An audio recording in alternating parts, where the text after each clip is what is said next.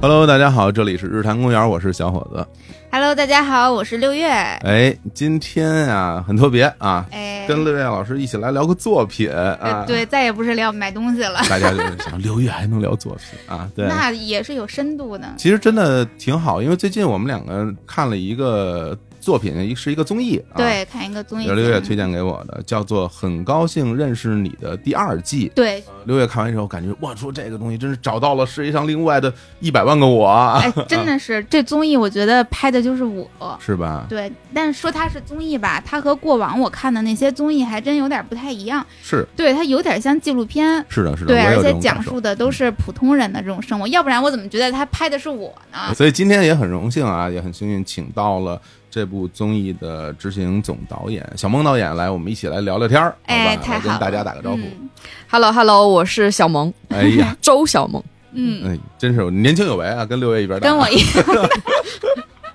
哎，我先给大家先简单介绍一下，嗯嗯相信我们的听众可能有人看过，可能有人还没看过对啊。这个很高兴认识你呢，已经是第二季了。对啊，那这一季呢是二零二一年的十二月八号来播出的，然后播出的平台是抖音，然后西瓜视频等等这些字节系的呃视频视平台频。平台，对嗯，然后它是一个什么样的综艺节目呢？啊，它官方是这么写的，我给大家念一下啊，说很高兴认识你，再度出发啊，因为是第二季嘛。周迅、阿雅每期将邀请一位好友直面都市带给我们的生活设问，与年轻人一起探索不一样的人生解法，寻找每个人属于自己的生活通关密码。嗯，听起来感觉，哎呀，有点有点晕没听懂，没听懂是吧，嗯、其实就是他们两个，周迅和阿雅每期请一个朋友，对然后大家一起来根据这个年轻人很多生活的不同的切面，来看看大家现在对年轻人是怎么生活的。然后这些嘉宾里面，呃，有这个李雪琴啊、井柏然、杨丞琳等等等等啊。对捧一场鹏鹏，嗯截止到我们录音的当天，应该已经更新了五五期嗯期了了，对对，播出的时候我估计得有个六到七期，啊！一对共是几期？这个七集，一共七集。嗯哇，那那大家听了以后可以一口气看好多了。啊是非常幸福啊。所以呢，我们不妨今天就就好好跟导演来聊聊这个作品怎么拍成这个样子了，是吧？对，大家一听什么这是好的评价吗？这拍成这个样，但真的很不一样，因为正如六月所讲，就是我第一次看这个时候，我就会觉得，哎，他给到我一个特别特别放松的一个感觉，嗯，很治愈，因为一提到综艺啊，其实现在很多的综艺都会有那种所谓的那种竞赛感或者比赛感，嗯，或者紧张啊，或者是让大家痛苦抉择呀，很多人嗯他这是这种东西。有时候说实话吧，这些玩意儿让我看的吧，有点累。我有时候看这样的东西，嗯我会觉得有点累。我平时就挺累的，我还看大家在这儿比赛，这累不累 呢？嗯，但这个感觉就像是几个朋友大家一起在玩儿，参与不同的项目，而且是生活。对，现在不是流行一个词儿叫慢综艺吗？嗯，但是我觉得很高兴认识你第二季和那些慢综艺，尤其是明星们，就我们平时会看什么《向往的生活》等等那些，还都特别不一样。在以前看那些慢综艺的时候，更多的就是觉得哎，放松一下身心。嗯，但是这个综艺节目呢，它明星不是主角，明星啊就和你一样，只不过是在节目里边来看节目的人。嗯，对我们只不过是在节目外去看节目，然后看的都是，我觉得真的就是像我一样的人，是那些刚步入社会可能几年时间，然后尤其是。这生活在大都市里边，北上广深，家乡不在这边，就我飘在大都市里边的这样的年轻人，嗯，然后我们会有自己关于生活的各个方面的困惑，比如有什么社交的困惑呀、工作压力呀，嗯，然后亲密关系、情感啊，我我房子 对啊租房子、住嗯房就等等各个方面呢，我们自己不管是遇到的困难也好，还是我们一些感受也好，其实都是每集他会讲一个关注点。对，我想问问那个小孟导演，就是最初是如何设计要拍这样的一个作品？因为我我之前是拍纪录片的，哦就是拍纪录片，你去选择拍摄对象的时候，嗯你只有两种动机，嗯一种就是你要去揭露什么东西，嗯，就是你要批判你，或者是你要去询问、追问这个事情；嗯，另外一种就是偏传记体的，就是这个人多少有点了不起，明白而且嗯值得赞颂吧。是嗯首先很高兴他一定不是一个揭黑或者是怎么有所谓嗯对真完全正的没有那种，对不是不是，嗯所以他一定是后者。你看第一季的时候，包括之前他们的那个《奇遇人生》，嗯他都是去认识了一些很了不起的人，对对相对有成就或者相对特殊的人。嗯那第二季我其实就想拍一个，我觉得是最不太可能会被纪录片关注到的人群，嗯就是可能就就是是六月老普通师人， 对，就是最普通的都市青年。 对他可能就是你或者我，就是咱仨，嗯就是这个范畴的人，嗯就是他首先。你像央视的那种拍普通人的那种，也是不会拍到我们的。他可能会拍一个清洁工人，或者他嗯代表了某一个群体的那个文化，嗯，但是我们就是足够普通，足够没有特点，足够多。嗯，哎对 我们太惨了。对对对，你说这个我感受很深，嗯因为其实，在大家的视野里面，往往会关注那些，比如说像你刚刚讲那些特别成功的人，比如说嗯你写一篇报道啊，上面说什么跟什么巴菲特一起共进午餐，嗯，讲讲这对这是一种什么事儿，讲讲什么比尔盖茨，说说这对是马斯克对这种东西，对大家哇，这人厉害，我要看看他是怎么这么成功的嗯，或者是说讲所谓的弱势群体，嗯讲我们可能应该去关心或者关爱的那些对人，对，但实际上对于生活在社会夹层里边，其实我觉得是中是层，最就大多数对，的然后这大家些其实人是很嗯平淡的，我们就是在工作，对然后大家可能不在自己的家乡，然后在大城市，有时候人家就会想，哎，你都离开家乡去什么北上广深了，你都发达了，然后我们为什么要关注你？其实并不是这样的，大家到了大城市生活一样非常辛苦，但这些人其实并没有被人看到的。嗯所以你取了这样一个截面，对我来说，我觉得一我会觉得非常的新颖，二我会觉得其实有一种更大的关怀在里面，就是希望这些人的人生被大家看到。我觉得是我更希望的是被肯定，因为我选择了你，哦我就是肯定你；我选择拍你，我为什么拍你，就是肯定你，嗯嗯，并且泫雅去到你的生活里面跟你交流，我觉得这是一种肯定。嗯，对，然后我会觉得说，大家都是在这个世界上很努力的去就活着吧，或者是对为理想吧。嗯我不觉得说，因为我。目前还没有什么成就，我就不了不起，我就我可能会觉得我也挺了不起，或者我身边的朋友们，嗯特别明白是在北上的朋友们，嗯他们真的挺了不起的，因为他们需要克服的障碍和难题很多很多。嗯就为什么分级是这样子？嗯我甚至最后拍完之后，我觉得这七个主题，你只要解决了一个，嗯，就是你只要有一个问题解决的特别好，嗯你就已经很牛了。对嗯嗯嗯哦， 就是比方说你居住的问题，你把你自己的居住的那个房子，嗯你把这个事情琢磨得很透了，或者是你嗯代际问题解决特别好了，你其他事情也都会通。就我觉得这些所有的你要去解决的东西，嗯多依在一个人身上的时候，他其实是不知道从何下手。嗯，我就觉得对，听完我感觉我又行了，又行了吗？嗯其实的确是因为这个是很清晰的一个脉络，因为比如说第一期讲的就是社交嘛，对吧？然后第二期讲的是租房子，对，对然后第三期讲的是爱情或者亲密关系，对对吧？？第四期讲的是跟父母之间的关系，对吧？对代际啊对，然后第五期讲的是解压，然后后面我还不知道啊，因为后后面边后还有面职场、职业选择、嗯其实是职职业选选择嗯和生死、哦哦，生死其实是你如何看待这个问题。哦，哎呀，还没看到呢，这两期，对对对，而且就是对于我来说，跟六月有一种不同的感受。嗯，这个东西说起来是很奇怪，因为嗯你比如我今年我三十九岁，然后其实我的自我认知已经很模糊了。哦就比如说，你说我真的认为自己是一个三十九岁的人吗？我可能不会这样认为。但是你会说，我觉得我是一个二十几岁的人吗？他显然也不是。那在和大家日常的相互的沟通当中，我都不知道我该有以以一种什么样的心态跟大家去交流了。有的时候，其实我也会尝试性的、试探性的问问咱们公司很多啊年、就小朋友很们年轻的啊啊，他二十出头的那个嗯同事，我问他，我觉得哎我说嗯咱们俩一起交流的时候，你会不会觉得我是一个年纪很大的人啊？人家肯定说啊、不会啊，我觉得你跟我差不多啊。 但是我心里知道不一样的，真的是不一样的。嗯所以就是对于我而言，我在看这个纪录片的时候，是带有一种说啊，我想看看这样的年轻人他们在这个城市里是怎么生活的一种心情的。因为我哪怕他们有些人是我的同事，嗯但是我们的生活圈子是不一样的。我并不知道大家在工作以外的生活是怎么来安排自己的这些片段、每一个细节的。其实嗯某种程度上，我会觉得，就好像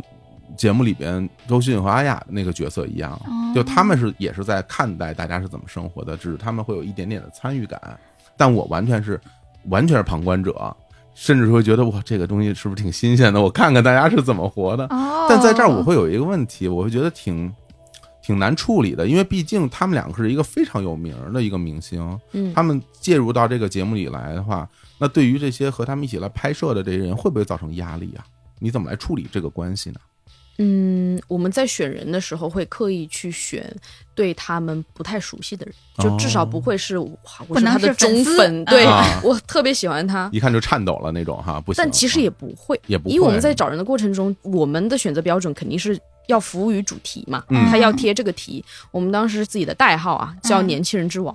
就哦这个人是年轻人之王，嗯就是他王在哪儿，我们每次就会说他王在哪儿。嗯就比方说居住，那我们就要找三个处理居住问题处理的很好的人。啊嗯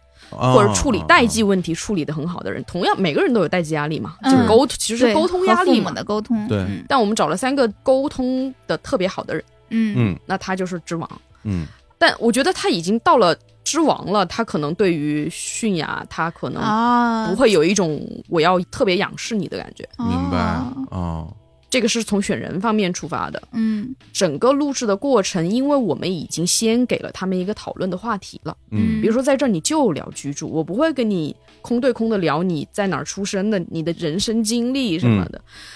就不会形成说讨论除了这个话题以外的话题，就比较聚焦了，很聚焦了，嗯就嗯嗯是双方对于这个事情的观点，嗯以及泫雅对于他们怎么处理这个问题的好奇，嗯嗯所以他们就不会形成一个话题压力。啊但是就录制过程中，我有发现一嗯个现象，就是很多的拍摄对象会在泫雅面前有一点顺着他们聊，啊多少会有一点吧。那肯定就是身份还多少确实有点不对等，会觉得你是会大明星又是长辈，我不好冒犯你。对，会有一点。嗯就比方说，雅姐可能就会问他们一些问题，就是嗯这个地方你想去玩吗？或者嗯接下来的那个我们要去的那个地方是你经常要去的吗？嗯就是可能她是在问节目制作的一些问题，嗯是一些节目制作专业度的问题。哦然后那个对 人他可能就会顺着他的啊去给他想要的那个答案。嗯，我觉得这是一个，当你节目里面有一些所谓素人的时候，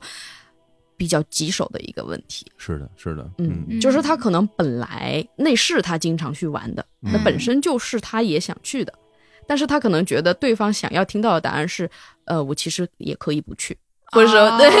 客气了，对对对对， 所以说总体而言就是它还不是一个纪录片，它还是一个节目，对吧？还是会有区别的。 对对对，有区嗯别，会有区别的，有区别，有区别。嗯而且就是我在想，就是你选择这些人，你是从什么范围里去挑选啊？我都觉得很难想象，就是如何在茫茫人海中找到这些人来拍摄这个作品呢？我觉得对于我这个岗位上来说，我只有嗯要求，嗯就是我们的工作过程就是一周两次会，嗯就一周一周的开会，一周一周开会。嗯你拿过来人不行，你知道他因为什么原因不行，那那下次拿来来人就是一定要行。至于渠道，每个导演嗯都有不同分级的编剧哦嗯他都有自己的渠道，他可能通过熟人、熟人的熟人、明白了哦呃社区、网上论坛、嗯小红书嗯各各种渠道去找人找人。那这些人最终都要你来见一见吗？我会和总导演、总编剧去嗯见每一个人。嗯，见一见，聊一聊。嗯哎，，这个面试过程我觉得应该很有意思。哎对其实不是面试了，嗯就是我们如果要去见了，基本上就是会拍他的。哦这样的啊就对只是了解一下。对，嗯最开始我们在做选择的时候是那个文本资料、图文嗯资料，哦哦，哦那个量可能比较大，就嗯每集可能有十几个这样子，嗯我们就嗯嗯一起去看看他的故事，看他的点，嗯然后选出几个优的，然后等编剧完成先前的有一些工作完成的差不多了，嗯我们可能就去见一下，哦，就是建立一个熟悉的感觉。嗯，那我觉得就是在你自己的概念里面，你比如说去拍这样一个作品，最终展现出来的它哪方面是你更想要的？比如说是一个群体性的画像，嗯，比如咱们聊到第一期、嗯第一期的时候，然后去讲大家关于社讲嗯交社交社交的这个事儿，因为我觉得你其实也也跟你拍摄这些人。大家其实也年龄相仿，嗯就是你你怎么来看待社交事儿，会不会影响到你对于这个内容的取舍？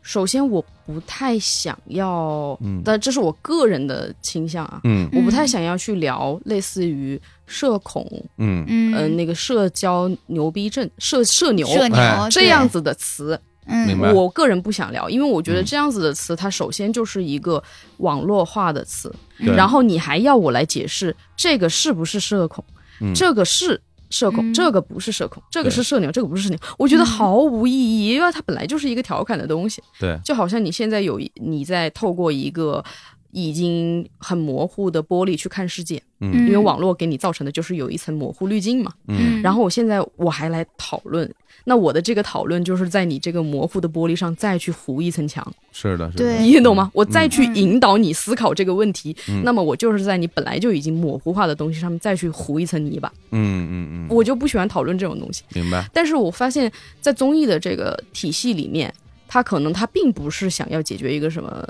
问题，嗯，嗯，他并不想要去解决一个大问题，他可能就是对一个事情的一一句调侃。嗯，就通过对嗯这个事情的一句调侃，他就可能解决了一部分的严肃化带来的焦虑，嗯，因为这事情可能本来就不可被解决，或者是他本来就没有标准答案，是的，嗯类似于社交。嗯后来我们发现社交那一集效果是好的，因为他们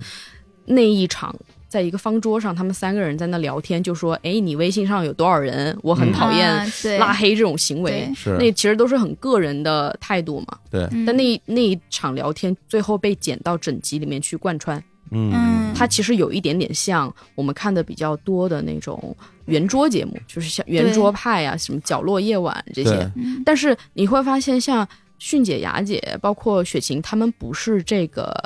就这个事情并不是他们的饭碗。就是说，嗯我们来圆桌一个这个，你看现在那个社交现象，我们来发表一下那个意见。就他很们自然 对地他们聊并不天擅长，但是他们就是说自己的故事，然后说自己事情，你就会发现一种非常非正式的对这个事情的探讨。嗯是能够起到一些舒压的效果的。嗯对，我在看那个节目的时候，有的时候我会觉得整个的节目并没有说特别明显的那种喜好和偏好。就比如说像刚才你聊到，在选角的过程中，你把他们定义为年轻人之王，但这个之王其实并不是大家想象中的那种。比如说，我们用住宿，就是讨论住房的那一集来说，觉得住房问题解决的特别好的人，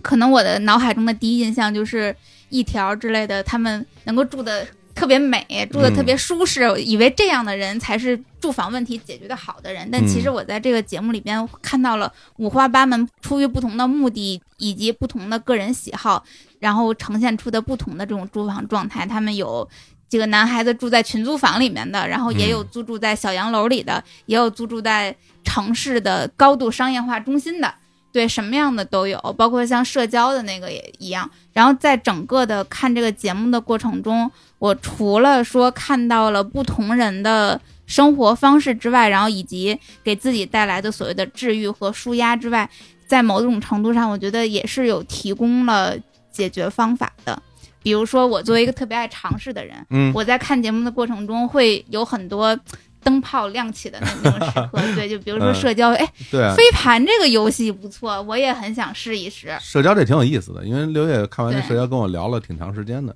因为它里边展现了所谓的当代的都市年轻人几种不同的社交方式，是对吧？嗯一个是什么跳舞、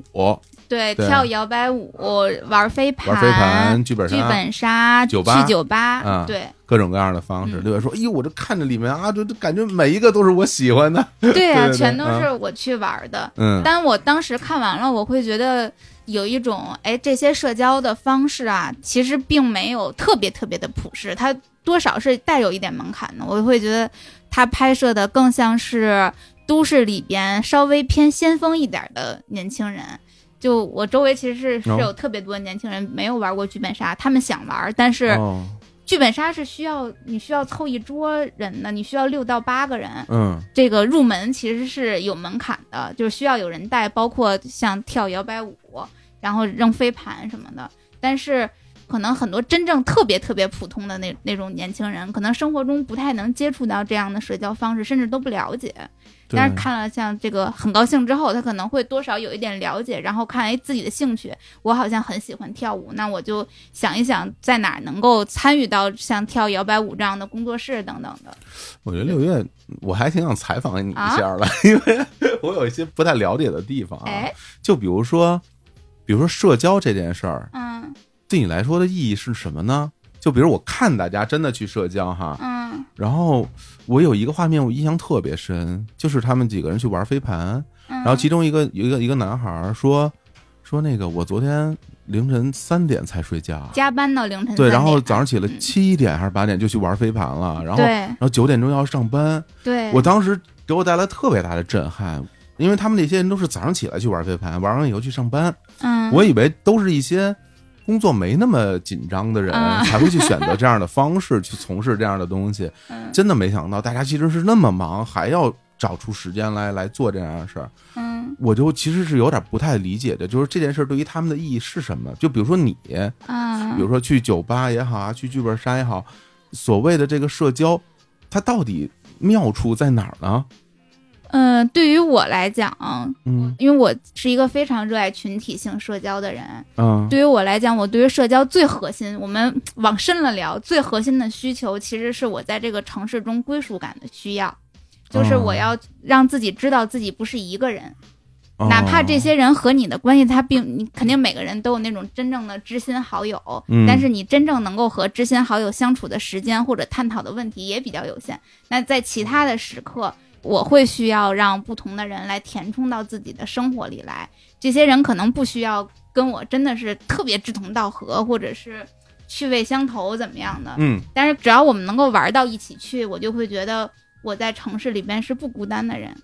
哦嗯是这样啊，对，然后我自己当然对于社交，这是最核心的心理需求，也有一些嗯其他方面的需求，比如说我想多认识和我不一样的人，我想知道这个大家在发生些什么，他们有什么样的故事，嗯，然后这些人。但更物质上的需求，这些人未来会不会在其他的某些方面给我的生活中提供一些帮助等等的，就这些，它都是原因。嗯导演，你平时生活里面是这样的人吗？完全没有社交，啊，对尤其群体性社交，我一嗯项都没有，就那里面所有的我都没有。对你你跟雪琴是一样的人，雪琴说她不喜欢，特别受不了那个人多的社交。对我也是，。那你在拍的时候，你是什么样的心情呢？我就就很想看看周迅去玩剧本杀。大家哦啊，对我觉得我这，我因为我那些游戏就是我们先玩，玩完啊再让他们玩。啊啊然后那个剧本杀那个本儿，嗯我也没玩明白，我就觉得嗯我就 get 不到剧本杀的那个乐趣妙嗯处妙处完全哇 get 不到。然后我就说我很想看迅姐去玩这个东西，嗯，结我就果想看她下头大师的那个咱咱不给大家剧透啊，反正对反正哎，但对但是我觉得是这样，就是我当时看到周迅玩剧本杀的时候，我心里边就在内心呢就你扑和他哧共情了，扑哧一下嗯。笑出来了。为什么会这样想呢？因为我觉得这个东西就是他的工作，对，就表那演。是表演，他是一个演员，然后他就玩剧本杀。我感觉就是在游戏中从事自己的行业一样。嗯就我举个例子，特别有趣，就是我记着前些年，我我在公司录音，录的挺累的，后来我就出去吃饭，到什么麦当劳还是什么，然后我去点餐，他说：“哎，先生，你您那个可以点一下我们这个套餐，这个套餐好啊，这个套餐还会送您一个礼物，是一个小熊，这个小熊可以录音。” 我说我不要录音， 我说为什么还要录音？ 我觉嗯得当时我这，我觉得周迅是不是心里会有这样的感觉？我为什么玩剧本杀呀？我还没嗯演个演够戏吗？我还要去演这个什么的，所以就是，的确是，而且就是我其实会有一种感觉，因为它是很多的具体的项目，无论是剧本嗯杀也好，酒吧也好，还有就是所有的这些东西，它其实是具体的项目。但是我发现，其实，在参与这些项目的人里边，有一些人是真的喜欢的，他会 enjoy 这种，比如说那个组织者，他会觉得这种特好，他他喜欢。对呀、我发现有的人他其实不是特别喜欢，但是他想融入到这个东西里，他想去嗯感受这个东西的乐趣在哪儿。这个其实给我带来了挺大的触动的，因为比如说像我这样的人。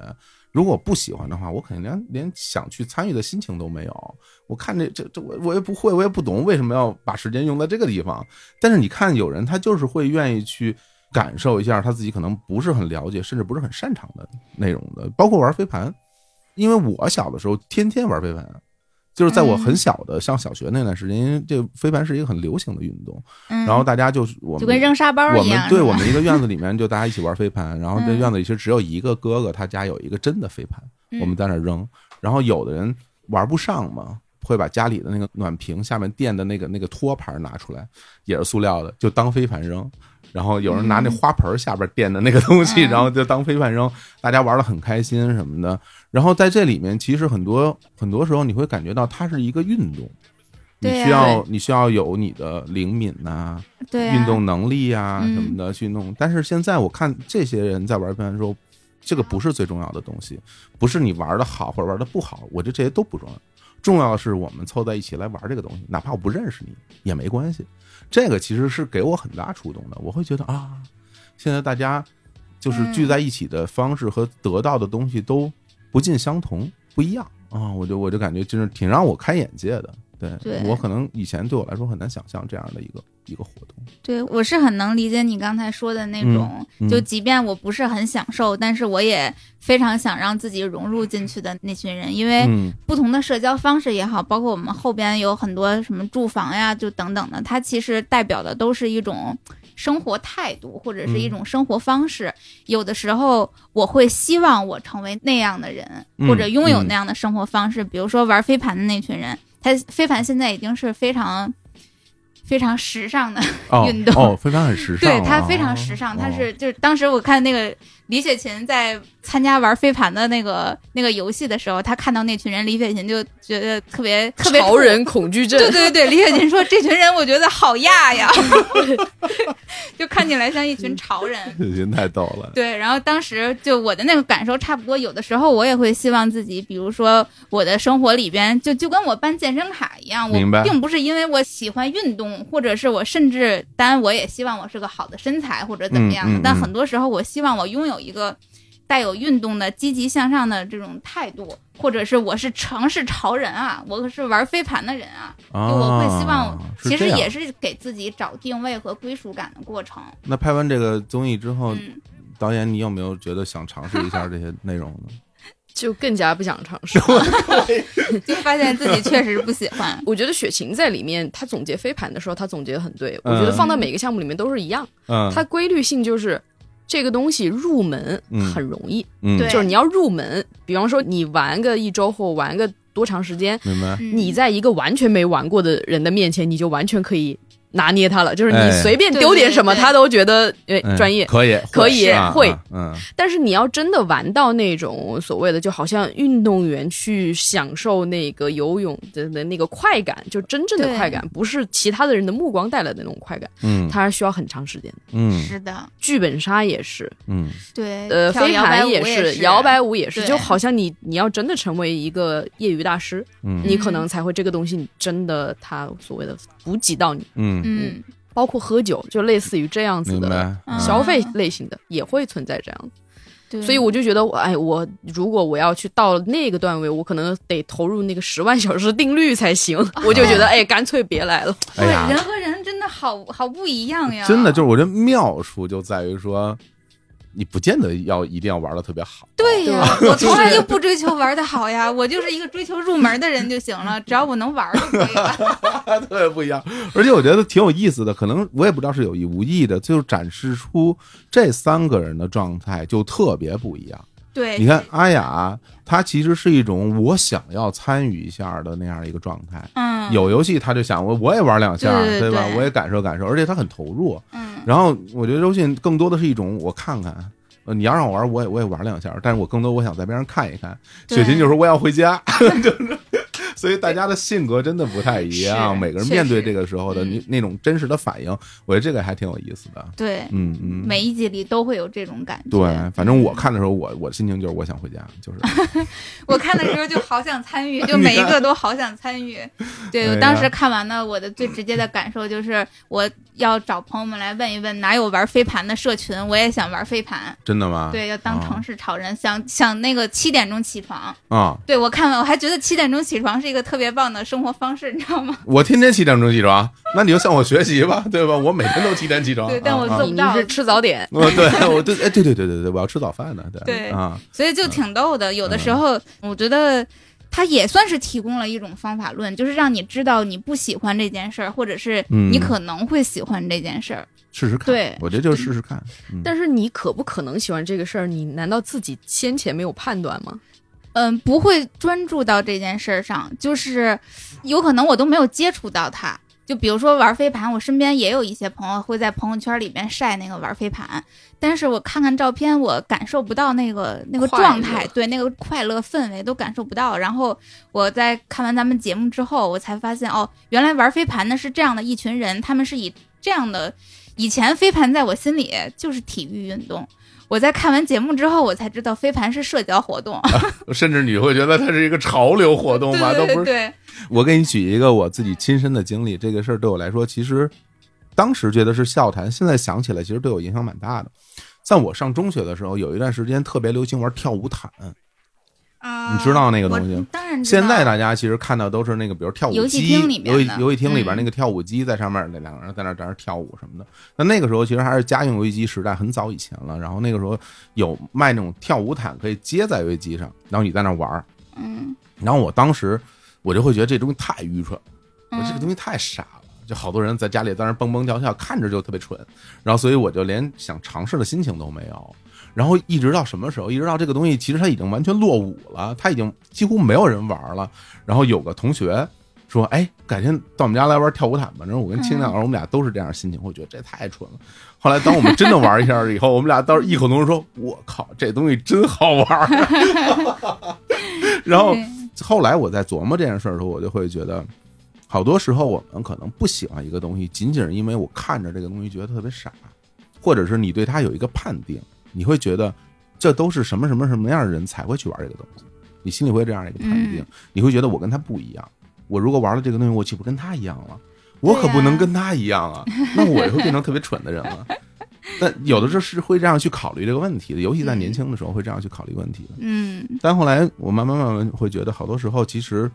不见得你做了一件事儿，你就会被你自己心中的判定约束在某一个地方。其实嗯还是要，如果可以的话，对吧？就可以尝试一下，对呀啊试试看。我觉得这件事儿。当然不试看也没无所谓了， 其实当时我我觉得是这样，我我倒不是说去鼓励大家，你一定要去尝试一下你没尝试过的东西，我只是会让大家就会有一个相对开放的心态来看待这些问题。对，先去了解了解你没了解过的东西吧，嗯去看看那些玩的人是什么状态。嗯就好多人说那个，比如说剧本杀，有很多人说玩剧本杀就是一群人坐下来开会。嗯，然后我看到这种这种评论，我就作为一个经常去玩剧本杀的人，我就难以理解，觉得非常气愤。啊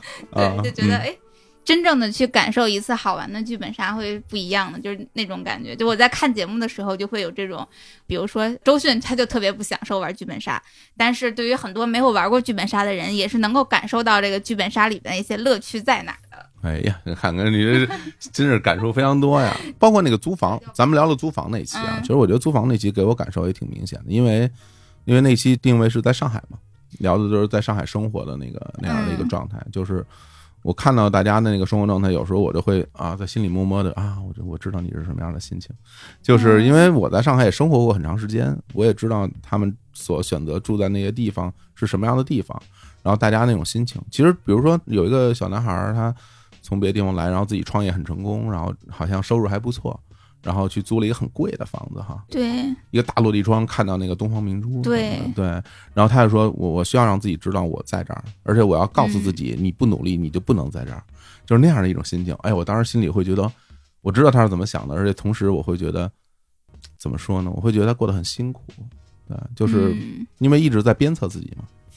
其实，在相当长一段时间，我也是这样生活的，就给自己很多压力，让自己会觉得说，你要像自己想象的一样去过你想要的那个生活。嗯，然后那个目标其实往往会定的特别高，然后这个特别高的目标就会给你带来特别大的压力。然后这个时候，有时候你还会跟自己说，这个压力对我来说非常重要啊，没有这个压力，我都不知道我我人生该何去何从了。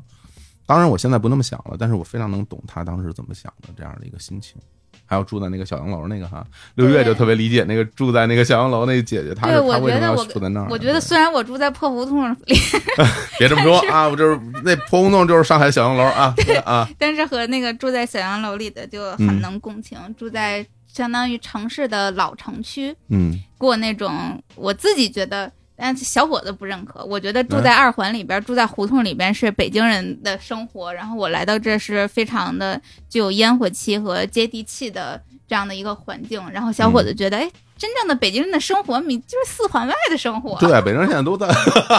没有没有，我也没有那么不认同，我也没有那么不认同了，嗯只是会觉得大家会选择自己可能舒服的，或者是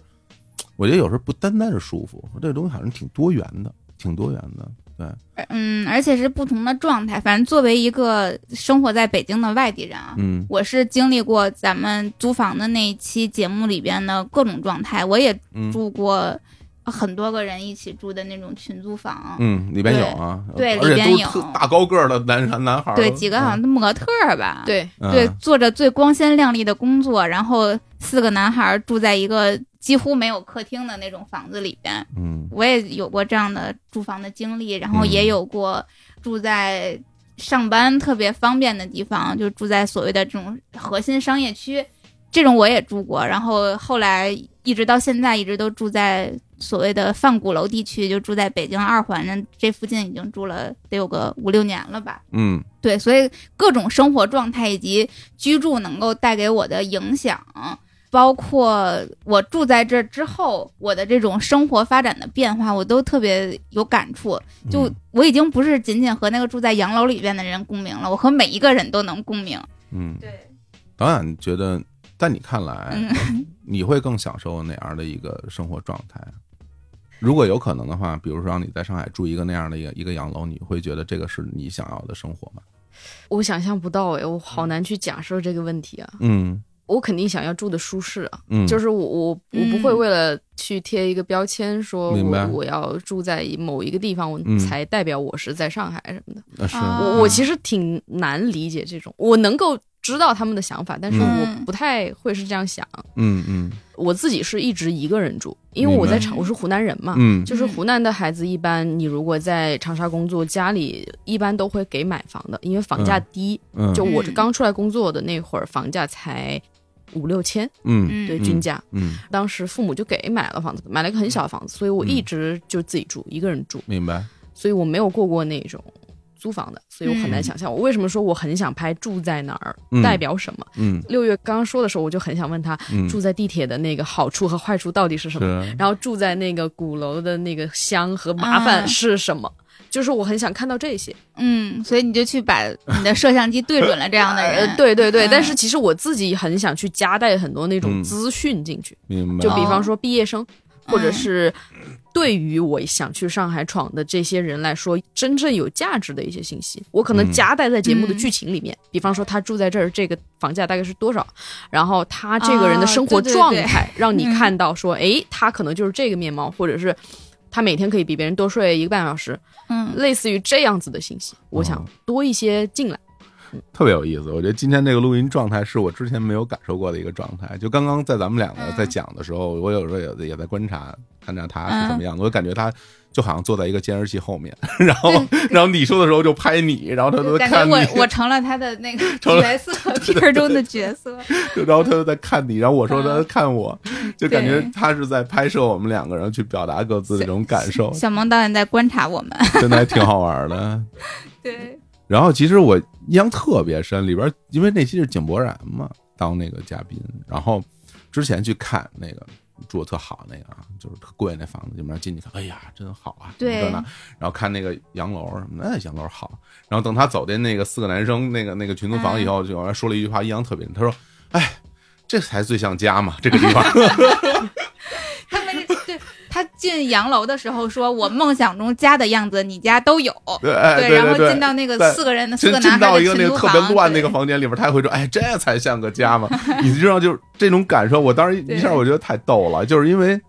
因为这男生住在一起，就是当时节目里说嘛，就特别像那个大学男生宿舍的那嗯种对感对觉，对乱糟糟的，然后大家就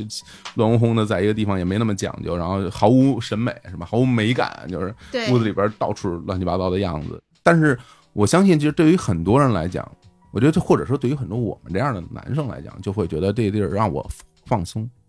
就这样的环境会让我放松。松弛，对，如果你哦家里边特漂亮，嗯，特别的哪儿哪儿一尘不染，然后摆设的特别有审美，我进去以后，我感觉我进到了一个美术馆。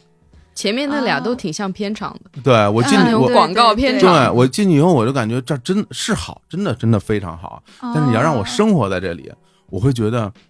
我得小心翼翼的，我可别把这个东西给弄脏啦，我可别把这儿给弄不漂亮啦，会有这样的一个心情，你可能就很难放松下来，哦，人和人还真是不一样。是不太一样的。某种意义啊上，我觉得可能选择住在小洋楼，就和住在那个能够看到东方明珠的豪宅里边的嗯那，两个主人公是有点像的。他们希望自己能够更加配得上自己想要的生活。哦对我住在漂亮的房子里边，我会希望我是漂亮且优雅的。啊、就是你被这个环境所带着走对，那样我的一种心情对是吧，对对，我希望环境能够影响我，让我去到我更想去的那个地方，嗯，而不是说我 我遁入了到了环境的泥沼里，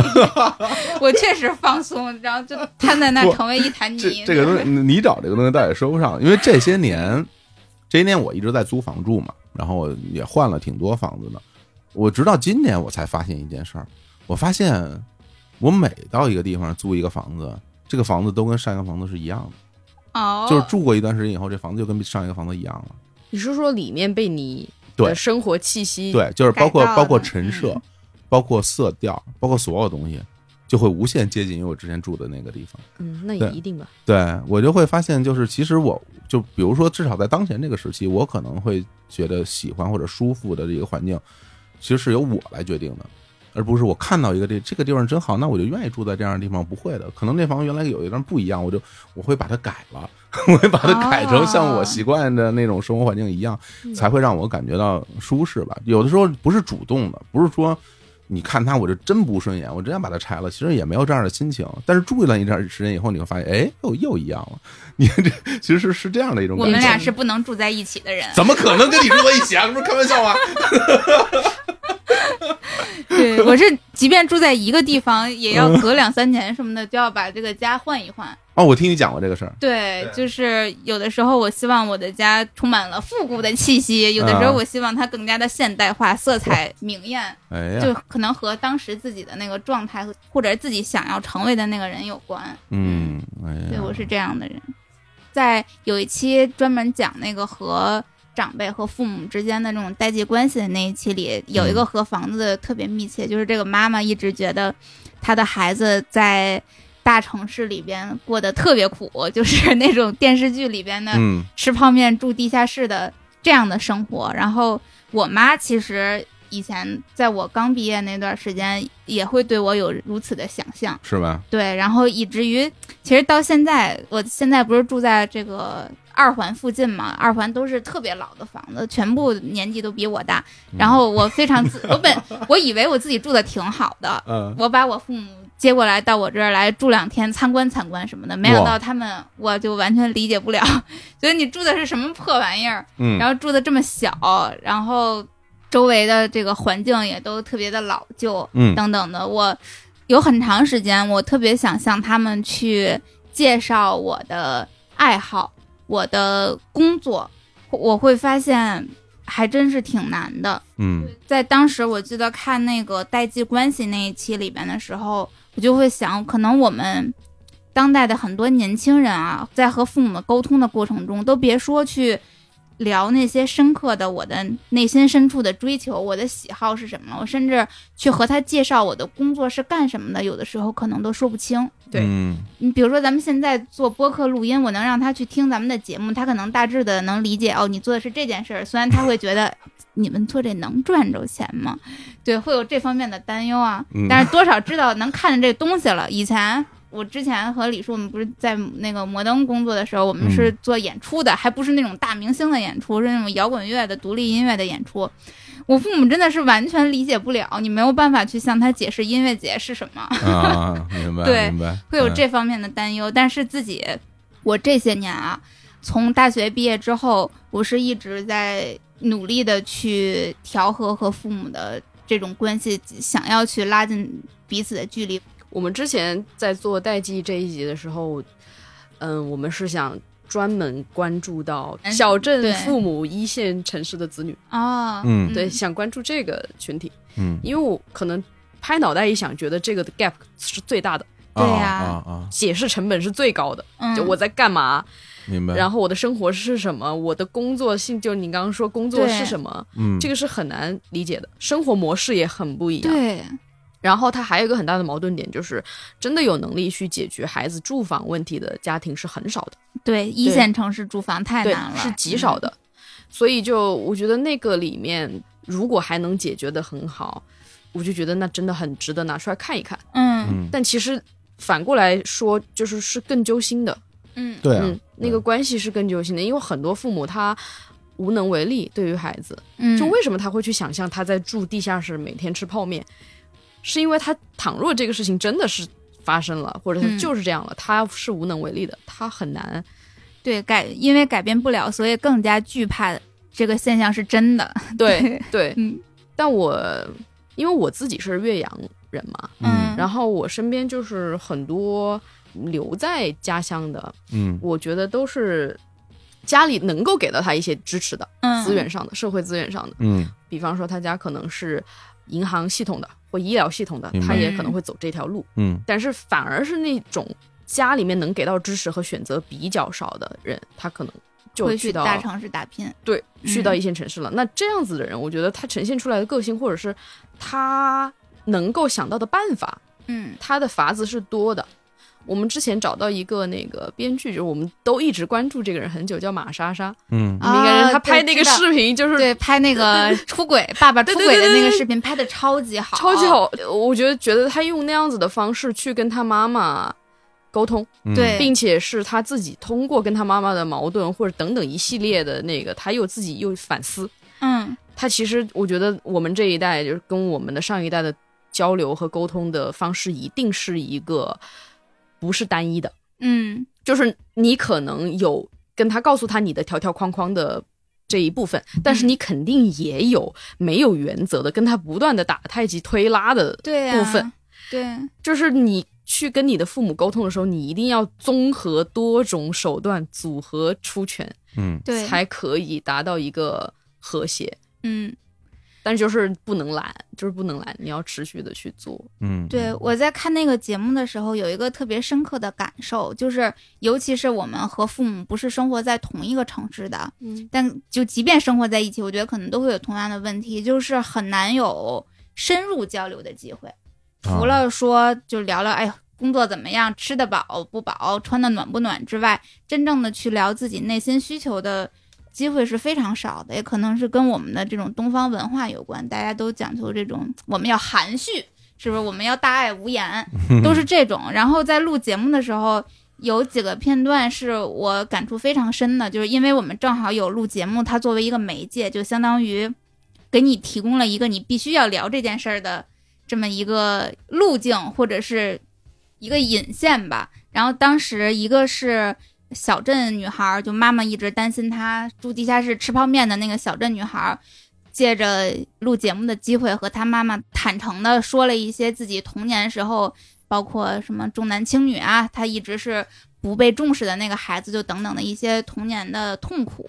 然后像这样的事情，其实如果没有录节目的话，我觉得。作为孩子来讲，是很难和父母真正能够去聊这件事儿和说出口的。包括还有一对应该是生活在同一个城市的家庭环境，一看就是非常好。然后父亲一看就是受过特别好的这种学识的教育，属于中间的爸爸，因为那个那个人他自己也有了自己的孩子，然后他相当于是家庭里边的爸爸和爷爷在对话的时候，然后这个爸爸就说。我一直觉得在你这儿都没有得到肯定，说如果我这一生就是做不到你这么大的成就了，你会不会认为我是一个失败的孩子？ 他爸说没有，我没这么 想， 对，但还还不承认，对你看啊对对对，就像这样嗯的对话，其实正常他自己也说，日常的饭桌上是没有办法说到说到这个地步的。嗯他自己就觉得，哎，今天正好摄像机在这儿，我们喝了点酒，那我就把我心里边最想问你的问题，最想跟你说的话题，咱们今天就来聊一聊。但如果没有这个摄像机，可能这样的话，闹不好一生都说不出口。对，还挺有意思的吧？这个现象，对，我会觉得是这样，因为看到他们把这句话抛出来的时候，你会发现两个人要真正开启一场对话了，而且到了一个其实情感浓度很高的这么一个局面了。那比嗯，我导演在边上，你是什么心情啊？他们接下来的东西你会期待还是会忐忑？ 还是当然就是兴奋啊，会很兴奋，当然就是会觉得很好啊，就会觉得是嗯录的好嘛。是吧？对，就是如果他们又和和气气的，然后客套的打了一场太极，那就失败了呀。哇，其实我看到那一幕的时候，嗯我其实是会有一点紧张的。嗯，嗯，你特别怕这我个，我其实我甚至会在那一刻想要关掉电视，我不想看了。嗯，因为我不想看他们去聊这些内容，哦，因为我会觉得他们大概率会以不愉快收场。嗯嗯因为他们在聊这种题材的时候，我会觉得，就是父亲跟儿子之间他有一个天生的矛盾，在我看来，嗯天生的矛盾，因为嗯作为父亲而言，他一定是希望这儿子至少比比我差的，他会有这样的心情，会吗？嗯，会的，一定会的。对，对就是社会对于儿子的期待往往更高啊，父亲对儿子的对期待就是至少这孩子别比我差，就是父亲对儿子一定是这样，一定会这样嗯母亲对儿子和父亲对女儿都都不完全都不不一对，样是不一样对的，对是不一对哦样的，啊是不一样的。所以就是，但是他比不比你差的话，你就会去看，你去评判，然后大部分的父亲都会觉得这孩子不如我，他心里都会觉得评判标准不一样，就是比如说我在十几岁的时候，我是什么样的人，我就都已经什么顶天立地，或者我已经出去工作了，啊，我二十几岁我已经能给家里什么做多大贡献了。我他像你这么大的时候，孩子都已对，经上小学了，嗯所以。所以说他为什么老用这种话来跟你交流啊？他为什么要说我像你这么大时候我怎么怎么样了？是因为他在比较你们俩，嗯，他在比较自己这个年纪时候的成绩和比较你现在这个年纪的成绩，然后他就会觉得你不如我。这是真的吗？当然，这个心理是普遍的吗？我认为是普遍的，你有嗯被就您父亲我嗯这当然有，我身边的人很多都是这样的，就而且比如我的身边的男性朋友，大家一起什么喝酒聊天，大家都会有这样的感受的。对所以嗯，电影里面演的那种，我只要你快乐健康 的，哇啊天，都不是真的是 吗？我只是至希少望至少我这代人，好像大家是不会有这样的，不会有这样的感受的。所以就是说他，就是你为什么得不到他的认可？因为比如说我作为一个儿子，我觉得哎，我想得到你认可，我要列举一些我的成绩，我要说我现在做到了什么样的事情。但是在他看来，你这个成绩就不叫成绩，什么都不是，所以他不能认同你嘛。就是当你做到了几个点的时候，他的那个评价标准又变了。他的不是他评价标准一直没有变，他的评价标准你一直不符合他的评价标准，你做所有事情都不符合他的评价标准，所以你做什么事情他都觉得你不成功。啊，是这样的，那你这个从好国企辞职来创立日坛公园的时候，是不是你爸气死了？不上道。我都没跟他说啊， 啊我都没跟他说。那他不、啊没有听到过？后来才知道嘛，没有对听闻过生米煮成熟饭了，他才知道嘛。哦对，我也不回家，我也不见你，哦而且他们也不见我，反正 反正是他是这样的一种关系，所以所以我就觉嗯得其实。说心里话吧，比如说我原来看这些作品的时候，我一定会有一个非常强烈的代入感，说我是站在哪一边的。比如我站在孩子这一边，哦我觉得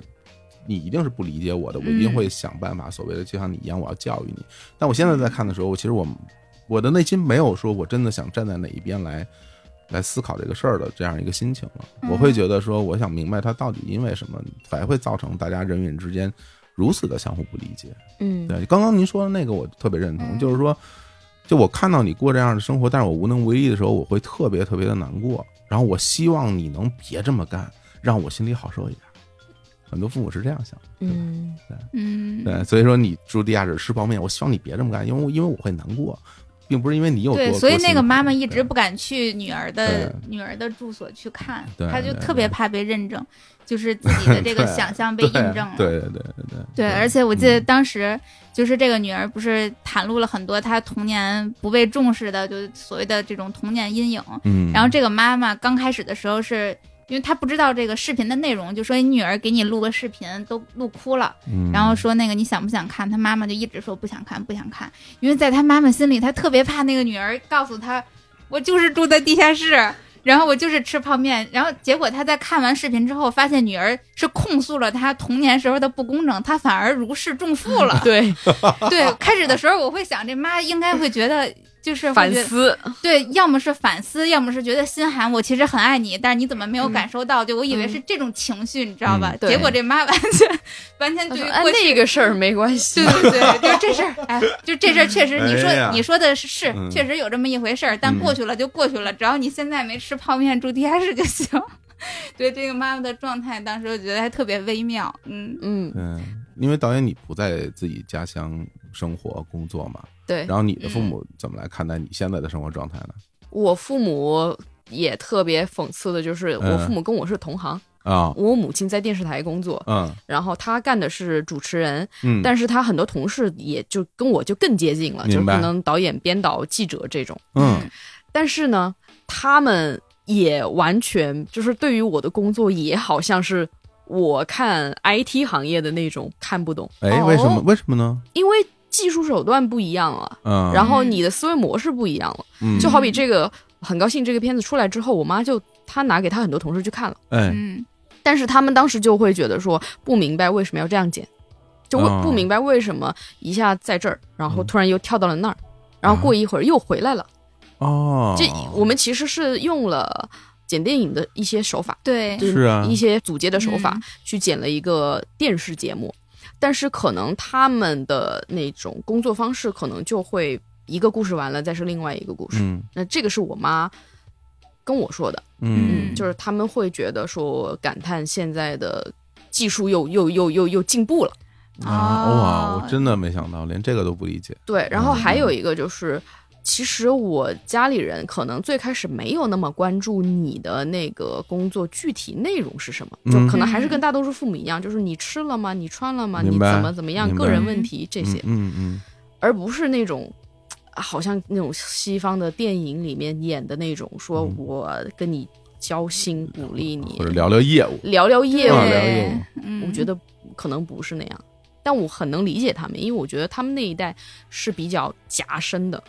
嗯，就是他们在做孩子的时候，可能那种家长权威还在的。是嗯对，他们在做孩子，家里几个孩子，然后谁还管你快不快乐？就是是是，嗯能活就不错，对对对对哎那那那就不嗯会有那种少年维特烦恼的那种。嗯但是到了他们做父母的时候，你就孩子就你完全看不懂他的行为。就是当我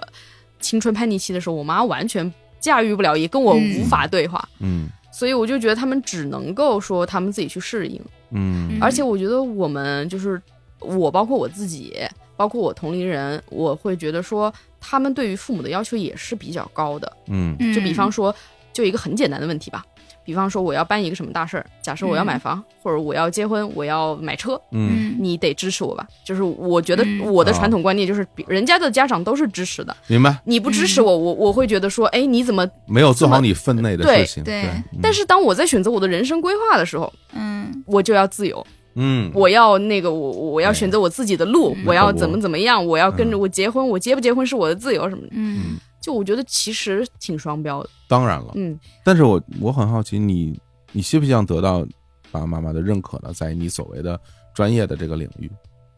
我其实跟我父母的那个交流，就我们之间是很有爱的，明白但是说嗯那个认可很严肃的那种对话，因为我父母不是那种嗯我有一套教育理念、明白，育嗯儿的理念，然后我怎么培养你。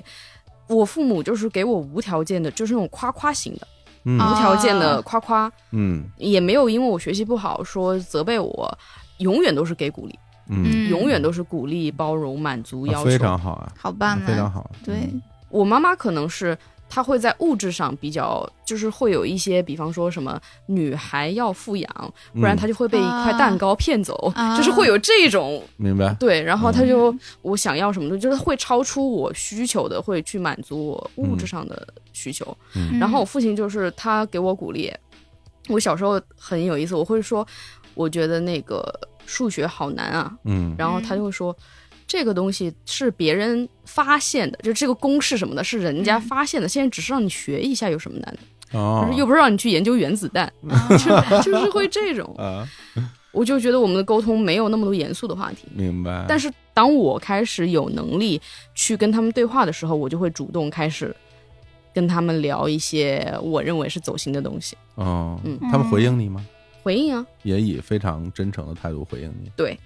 那很幸福哎。那回到说这个作品，你比给你给你妈妈看了，然后她给到一个评价了嘛？她会觉得好，或者怎么样？她给到你，他会一段小作文，就是抒发一段那种嗯他自己的对这个东西的理解。嗯，嗯，当然，他就是比较业余的那，就是观众的那种感受的东 西。 说人家业余，你也不不能这样说，他可能会听 这个 东西。听到了啊？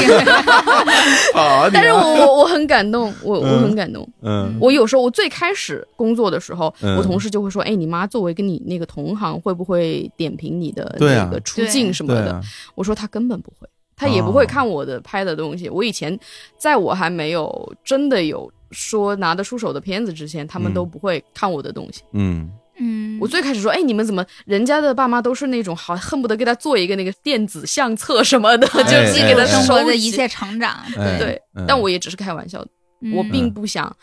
让他们真的来做这件事情，我并不嗯是真的非常强烈的嗯愿望想让他们来做这个事情，嗯我想让他们自己过他们自己生活。我妈特逗，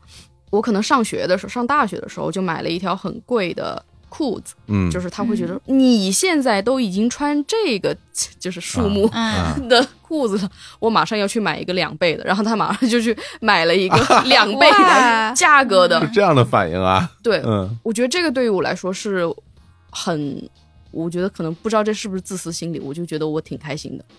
就嗯对比那种，可能我有同学会，他妈妈会穿他上高中时候的球鞋，嗯，那种我就我很怕那种明白明白，对，明心理白负担很重，对，嗯，嗯，哎呀，这听起来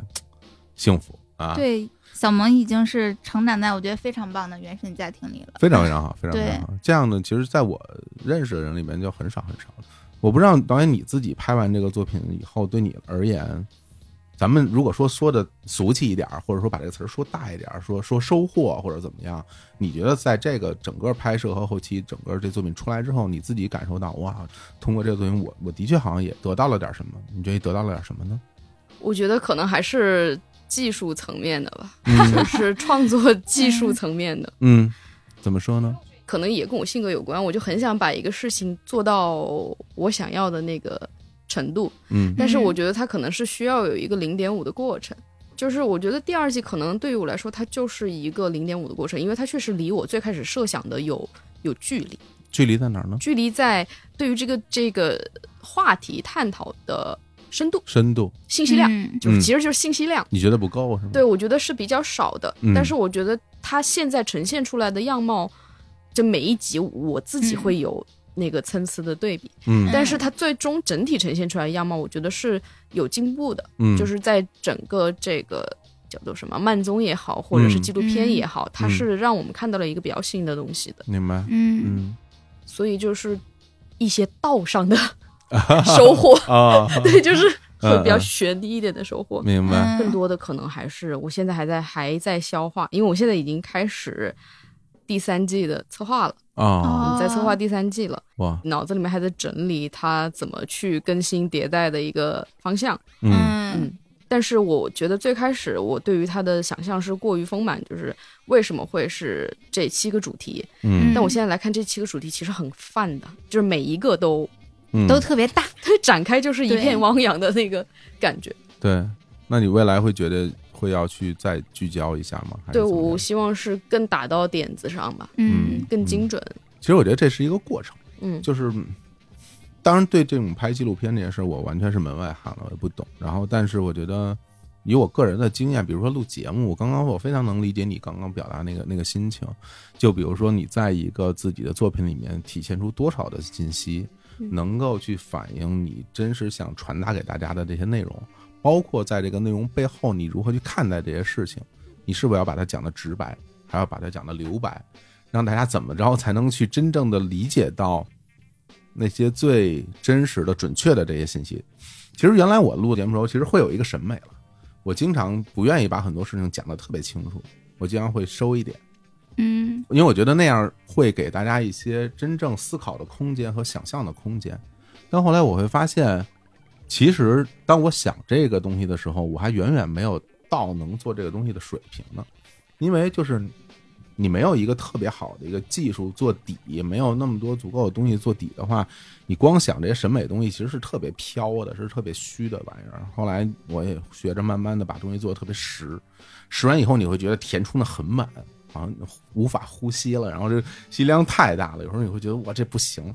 然后，但是当经过这么一整个循环之后，你现在再去做这样的一个东西之后，你自然而然的就会发现，它当然是会有一些真实、有能量、有信息量的东西出现，但它不用堆得很密，它只要在你关键的时候，你给到一个特别有力、特别准确的、特别具体的东西，就能达到这样的效果。嗯啊，对，所以所以这个玩意儿，比如说我看这个作品的时候，我会有对有一些画面印象特别特别深，就是因为那些画面给到我这样的感觉，它很重，但是看起来也很轻，它后面的情绪和密度是很重的，但你看起来嗯其实没有、没有没有没有那么重，这个东西就很好，所以就是一种一种感受吧，一种嗯感受，这是我看这个节目的的一个直观感受，而且我会觉得。我也愿意把这个节目推荐给我身边所有年龄层段的人，大家都来看一看。真的吗？我当然会，我当然会，因为我会觉得是这样，就是我知道我推荐给大家看，大家不见得真的会去看。就比如说我，哎，我留言我给你推荐个东西，你看看吧，好，然后过两天你就你就忘了，对，嗯你他不见得真的会去看，但如果你真的愿意去看，如果而你真的愿意去沉下心来去感受这里面的这些东西的时候，我相信对于不同年龄层的人都会有收获。你比如，嗯比如对于年轻人，他也会找到同类，或者说大家在寻找自己存在的过程里面是怎么来看待自己的生活和工作的。其实刚刚六你说那话，我觉得特别有意思，就是大家去寻找自己的生活，嗯，就这事儿其实特别特别特别特别难讲，你知道吗？哎，就是比如你觉得我现在的这个工作啊或者怎么样不是我的生活，我要的生活是那个，比如我要生活是是星巴克嗯做咖啡什么的。嗯，当你真正做的时候，未必啊，未必真的就是你想象的那个样子。那你可以再换一个呀。对嗯对对对对对，我觉得这个就是在不笃定中得到一个确定的答案，这个事儿很很重要的，这嗯这很重。如果你在年纪轻轻的时候就很笃定你的生活就是要怎么怎么样，其实经常会走一些错误的路。嗯，确实，对嗯我指的错误路不是说在社会评判体系下错误的路，而是嗯违背了自己真正想要的目标那个东西，对对，跟你想的不一样，嗯把自己框住了，对，所以就是，而且像比如像我这么大人看这个节目，就会觉得啊，年轻人这么生活的，觉得特别长见识。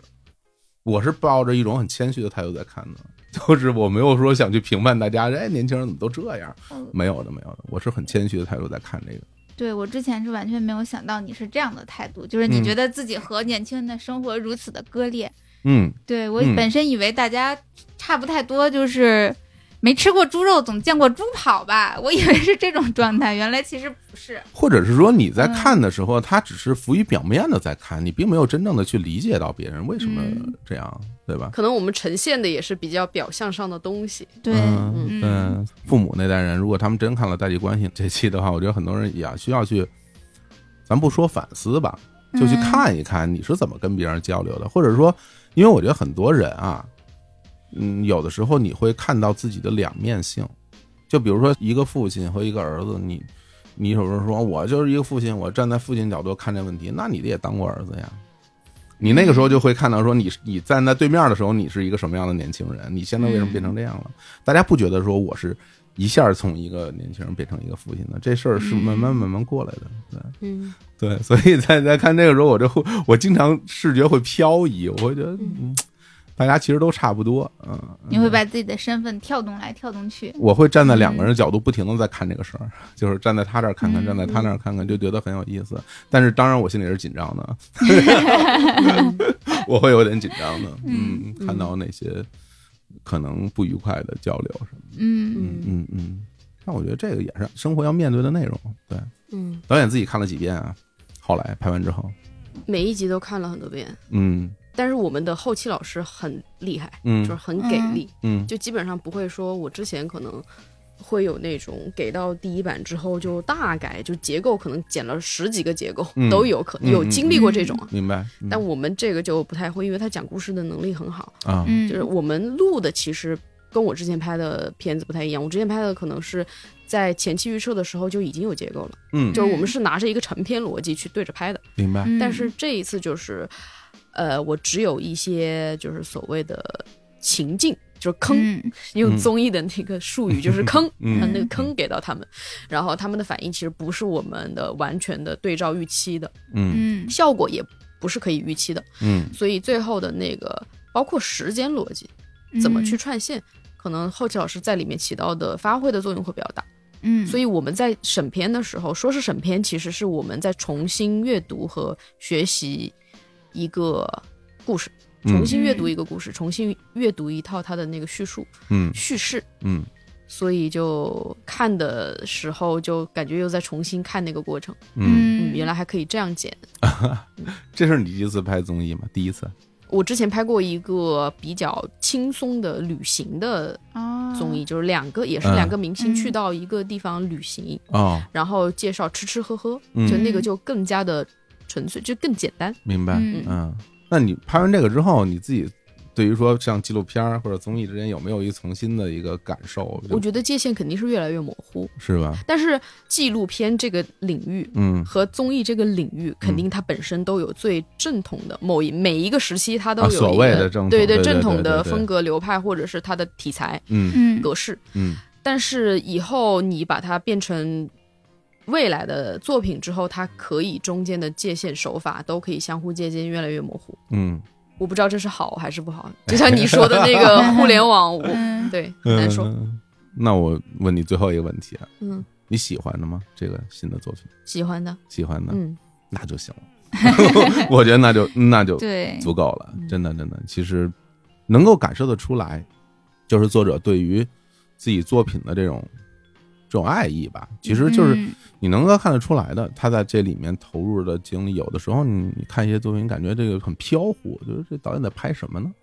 人是感觉人已经走神儿了。嗯那这个里面，我觉得还是还是挺挺对凝聚的，所以也会给我们这些人带来这么多的触动。对，对确实，嗯，但是一个导演对他自己的作品的那个评价和感受，一定是不会有一个准确的自己的答案的。嗯我我是不会的，嗯，就像你们对于这个片子的反馈，嗯，我妈对于这个片子，我对朋友对于这个片子嗯 我自己对于他的感受，嗯我觉得嗯都很难，都不是他，都不是对于他的评价，所以我可能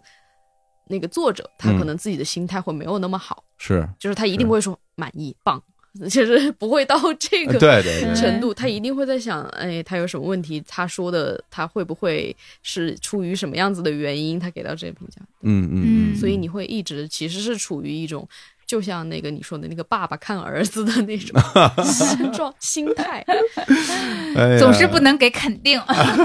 对，是不是？问喜欢吗？还是喜欢 的？对但是内心中又总对觉得你还有很多地方，这个可以做得更好。这个很好玩儿，你 你不喜欢你就不会看那么多遍。嗯就比如说我自己录完的节目，有的节目会听很多遍。我为什么会听很多嗯遍？因为我觉我很喜欢，但在听的时候你会发现有问题，嗯，是有毛病的。然后下回想改把它改得更好一点，对。但是你还是要听的， 就是有的节目录出以后，嗯我可能我都不想听，因为我知道这个录的好烂啊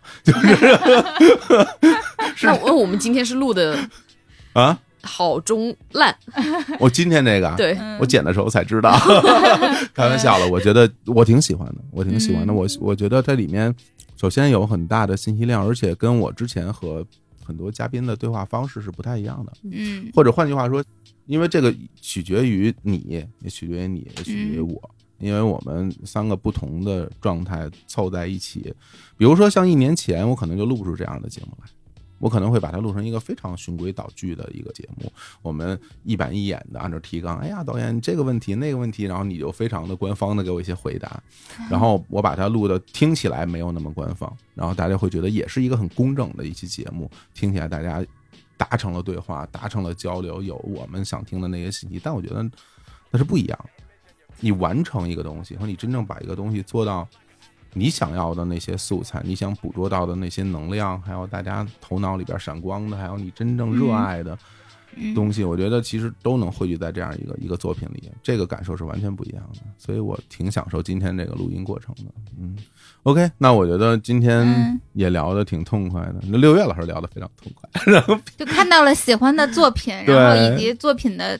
制作人，者啊 对感受到了我当时请那些导演来的那种对对心对情，感就受是到就非了常很想开去和心对方交流一下，对对，嗯也特别感谢小毛导演来做客日坛公园儿。然后最后还是，嗯如果大家对这个作品《很高兴认识你》第二季感兴趣的话，也可以嗯到诸如抖音、西瓜瓜视频等我等们的鲜视频对是字节跳对动的这些视频的平台去收看啊。在对您收看的时候，估计已经快一口气能看完了。非常羡慕你啊，非常幸福。好 嘞，也可以叫着自己的亲戚朋友还有家长一起来看这个节目，我非常推荐合家欢啊，一起看。对，看完之后，嗯然后马上就开始相互倾诉，哎呀，我不是那么想的， 人与人之间的沟通，你看没有？对， 好嘞，那今天我们就跟各位聊到这儿吧，嗯嗯，跟大家说拜拜。拜拜。拜拜。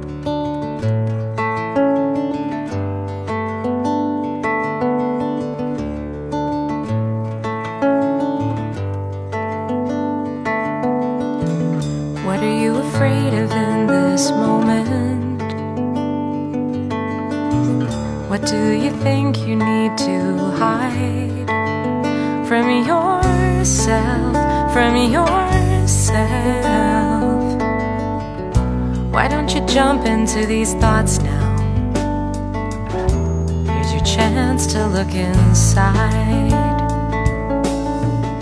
What if you acted on these feelings? Take a breath, you might enjoy the ride to yourself, to yourself. You know that you can go the distance. It's not the first time that you've tried. So here I am inside myself.